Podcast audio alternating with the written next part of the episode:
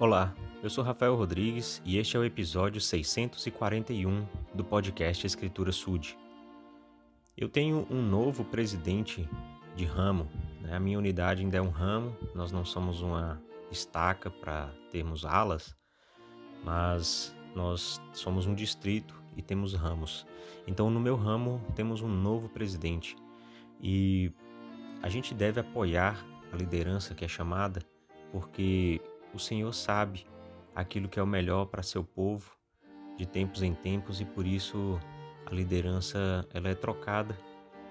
E o novo presidente ele pediu que os homens pudessem estudar a seção 84 de Doutrina e Convênios.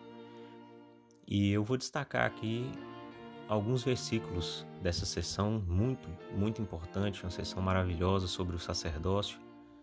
E a partir do versículo 33 até o 40, eu acho que é muito importante que todos os homens possam ter consciência disso.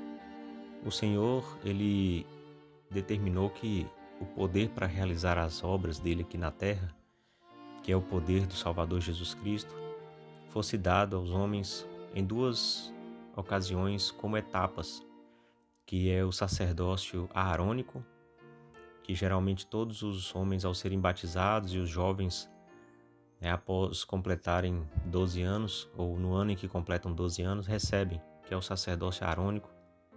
E ali nós temos os ofícios de diácono, mestre e sacerdote. É, bispo também, mas aí já é uma outra questão. E também depois dessa preparação com o sacerdócio arônico temos o sacerdócio de Melquisedeque.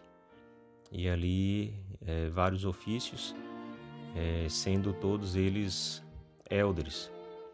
Então, aqui a revelação a Joseph Smith, o Senhor fala sobre a importância de honrar este sacerdócio recebido. Então, a partir do versículo 33, na seção 84, lemos o seguinte: Pois aqueles que forem fiéis de modo a obter estes dois sacerdócios de que falei, e a magnificar seu chamado, serão santificados pelo Espírito para a renovação do corpo. Tornam-se os filhos de Moisés e de Arão, e a semente de Abraão, e a igreja e reino e os eleitos de Deus.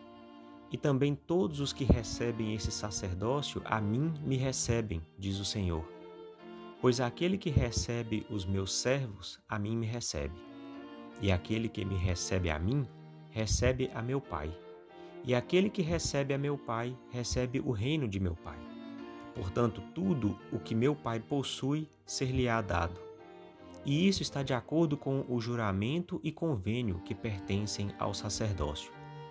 Portanto, todos os que recebem o sacerdócio recebem esse juramento e convênio de meu Pai que ele não pode quebrar nem pode ser removido.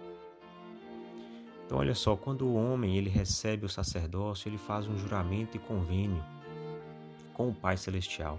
Através desse juramento e convênio, ele se dispõe a servir e em troca disso o Senhor o santifica. O Senhor o elege para receber tudo aquilo que pertence ao Pai e que já pertence a Jesus Cristo. Olha só que potencial maravilhoso, imenso, um potencial de nos tornarmos semelhantes a Jesus Cristo.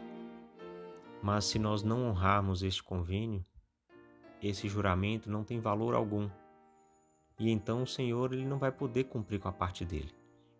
Portanto, só depende de cada homem, portador do sacerdócio, ter todas as maravilhosas bênçãos que o Pai Celestial tem prometidas. Basta honrar o juramento e convênio do sacerdócio.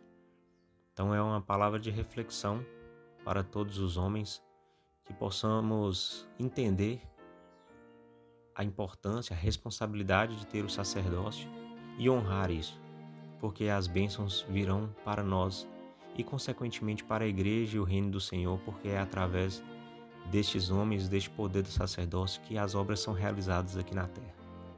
Em nome de Jesus Cristo. Amém.